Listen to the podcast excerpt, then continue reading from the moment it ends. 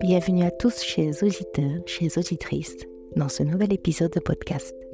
Je tenais tout d'abord à souhaiter la bienvenue à tous les nouveaux auditeurs et à remercier les auditeurs qui sont déjà abonnés à ma chaîne. J'invite également les nouveaux auditeurs à s'abonner à cette chaîne afin de ne manquer aucun prochain podcast qui sera mis en ligne.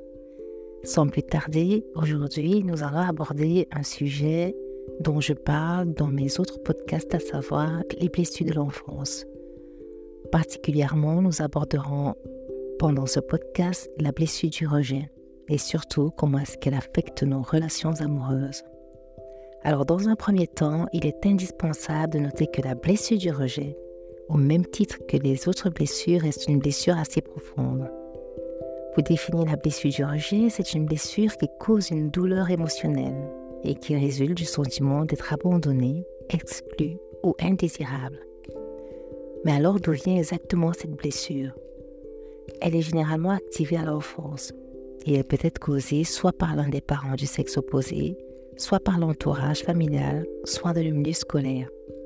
Quoi qu'il en soit, elle s'active dans l'enfance. Pour ce faire, prenons l'exemple d'un enfant qui est abandonné par l'un de ses parents. Cette blessure va s'activer parce que l'enfant aura ce sentiment d'avoir été rejeté par ce parent, puisque ce parent aura décidé de l'abandonner. Dans ce cas de figure, on peut noter que deux blessures sont activées, parallèlement la blessure de l'abandon et la blessure du rejet. À noter que toutes les cinq blessures sont généralement liées, mais pas dans tous les cas évidemment. Mais généralement, elles peuvent être liées toutes les cinq. Cela voudrait dire qu'une personne croyant avoir qu'une blessure ou deux blessures peut en réalité en avoir les cinq, car une blessure peut en activer d'autres en arrière-plan. Je m'explique pour ce faire. Alors lorsqu'on vit un abandon dans l'enfance, on se sent rejeté. Et lorsqu'on se sent rejeté, on active une troisième blessure, celle de la trahison. Parce qu'on prend cet abandon et ce rejet comme une trahison venant de la personne qui était censée nous donner tout son amour vient ensuite s'ajouter la blessure de l'injustice, car tout cela nous paraît injuste à nos yeux de vivre une telle situation. L'on se demande alors pourquoi cela nous arrive à nous. Qu'est-ce qu'on a fait pour mériter cet abandon ou ce rejet? Viendra donc s'ajouter la cinquième blessure, celle de l'humiliation. Car un enfant abandonné, rejeté dans l'enfance, devient alors un enfant timide, introverti et peu sûr de lui. Pas dans tous les cas. Et généralement, lorsqu'il se retrouve dans un milieu scolaire, où ses camarades, eux, sont plutôt extravertis, lui se retrouvera exclu et commencera donc souvent à subir du harcèlement de la part de ses camarades de par sa distinction. C'est donc à ce moment que s'active la blessure d'humiliation. On peut donc constater, juste avec cet exemple pris, que derrière une blessure peut s'en cacher d'autres. Maintenant, revenons à la blessure du rejet et les conséquences qu'elle peut avoir plus tard dans nos relations amoureuses. À savoir que la blessure du rejet peut avoir un impact significatif sur nos relations amoureuses. Comme je l'ai mentionné plus haut, la blessure du rejet impacte très fort l'estime de soi, qui peut amener la personne vivant avec cette blessure à éprouver des difficultés de faire confiance à nouveau et de s'ouvrir à quelqu'un d'autre. Alors cette blessure peut également créer des barrières émotionnelles et inciter à construire des murs autour de son cœur pour se protéger. Et généralement, c'est une blessure qui se réactive lorsque nous retombons ou lorsque nous tombons amoureux pour la première fois. À savoir qu'une personne ayant la blessure du rejet a beaucoup d'attentes concernant ses relations amoureuses, car n'ayant pas eu de l'amour dans son enfance et en ayant été rejetée, elle ne voudra plus ressentir cette sensation elle ne voudra plus ressentir cette douleur. Et dans certains cas, la personne ayant subi la blessure du rejet va alors tomber dans ce qu'on appelle la dépendance affective. Mais j'apporterai, je viendrai sur ce sujet dans un autre podcast car l'objectif de ce podcast est de déterminer la blessure du rejet lorsque la personne est rejetée à nouveau dans une relation amoureuse. Alors comme je l'ai mentionné encore une fois plus haut, la personne ayant vécu la blessure du rejet entretient au moment de sa, de sa première relation amoureuse ou de ses relations amoureuses euh, des sentiments, euh, va être confronté en tout cas euh, à une personne dont les sentiments ne seront pas réciproques. Elle se retrouvera alors face à un mur, rejetée à nouveau par celui ou celle qui occupait toutes ses pensées ou tout son cœur. À savoir que la blessure du rejet peut aussi se réactiver lorsqu'on subit une séparation amoureuse, lorsque l'autre partenaire décide de passer à autre chose. Les raisons du rejet dans les relations amoureuses sont multiples. Cela peut passer de l'incompatibilité amoureuse au manque de sentiments ou aux différences de valeurs. Mais peu importe les circonstances, le rejet amoureux laisse des traces et des traces indélébiles. Et pour certaines personnes, la blessure du rejet devient une véritable obsession, remettant même en question leurs propres valeurs personnelles. Et parfois, elles arrivent alors à se demander pourquoi elles n'ont pas été aimées.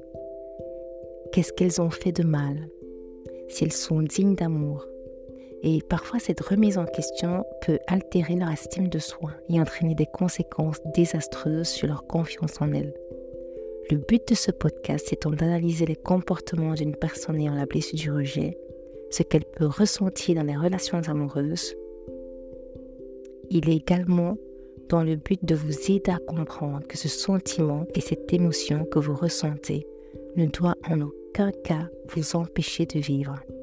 C'est donc pourquoi il est important de comprendre ce que le rejet fait partie et que le rejet fait partie intégrante de la vie amoureuse et qu'il ne faut pas tout mettre en œuvre pour éviter ces douleurs, car cela risquerait d'entraver encore plus les relations amoureuses. Ce qu'il faudrait faire, c'est accepter que l'amour ne soit pas toujours réciproque et que c'est une étape cruciale pour se reconstruire et avancer. il est également primordial de ne pas se focaliser uniquement sur le rejet, mais de chercher à comprendre les raisons qui ont conduit à cette situation en analysant nos comportements, nos attentes, nos besoins. Ainsi, on peut ou pourra mieux cerner ce qui fonctionne ou non dans nos relations amoureuses. Il est également important de souligner que chacun réagit différemment au rejet et que la gravité de la blessure dépend de nombreux facteurs tels que l'histoire personnelle, l'estime de soi ou le support social. Il est également essentiel de reconnaître et de traiter les émotions en leur permettant de s'exprimer sans jugement, de vider son cœur et l'esprit en discutant des sentiments que l'on ressent avec des personnes de confiance. Cela peut être très bénéfique. Il est aussi indispensable d'apprendre à donner de l'amour et de la compassion à nous-mêmes, à nous concentrant sur nos qualités et en nous entourant des personnes positives qui nous soutiennent. La guérison de la blessure du rejet peut prendre du temps et de l'effort, mais il est possible, il est possible de la surmonter. Il est important de se rappeler que nous ne sommes pas définis par les rejets que nous avons vécus et qu'il y a toujours des personnes qui nous apprécieront et nous accepteront tels que nous sommes, en faisant preuve de patience, de bienveillance envers nous-mêmes et en recherchant le soutien nécessaire pour pouvoir guérir et reconstruire son estime de soi après une blessure de rejet.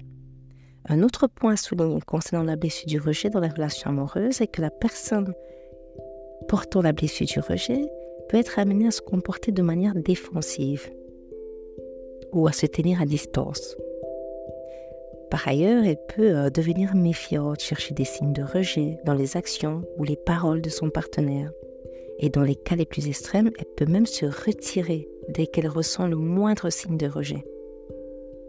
Cependant, il est important de travailler sur ces blessures pour ne pas laisser le rejet contrôler nos relations. Il est essentiel de se rappeler que tous les rejets ne sont pas personnels et que chaque personne a ses propres raisons d'agir comme elle le fait. En d'autres termes, pour guérir cette blessure, il peut être utile de se tourner vers l'introspection et l'autoréflexion.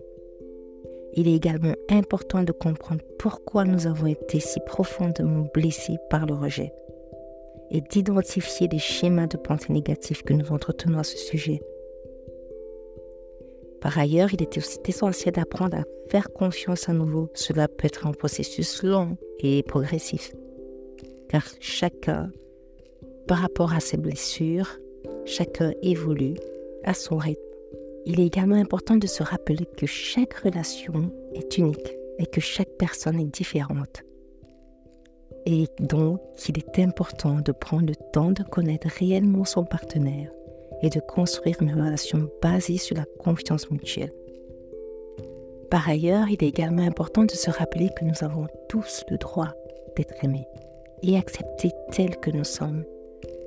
Nous ne devons pas permettre à la blessure du rejet de dicter notre valeur personnelle. Nous devons apprendre à nous aimer, à nous valoriser cela peut également contribuer à guérir cette blessure et à reconstruire ou construire des relations amoureuses saines et épanouissantes. Il est également primordial de ne pas se focaliser uniquement sur le rejet, mais de chercher à comprendre les raisons qui ont conduit à cette situation. Pour finir, il est essentiel de prendre soin de soi, de prendre du temps pour se remettre de cette blessure, de se recentrer sur ses propres besoins et ses passions et se rappeler surtout que l'amour n'est pas une quête de validation et se rappeler que chaque rejet est une opportunité d'apprentissage. Alors mes chers auditeurs, ne perdez pas espoir car derrière chaque porte fermée se trouve une autre qui s'ouvre sur de nouvelles opportunités, de belles rencontres.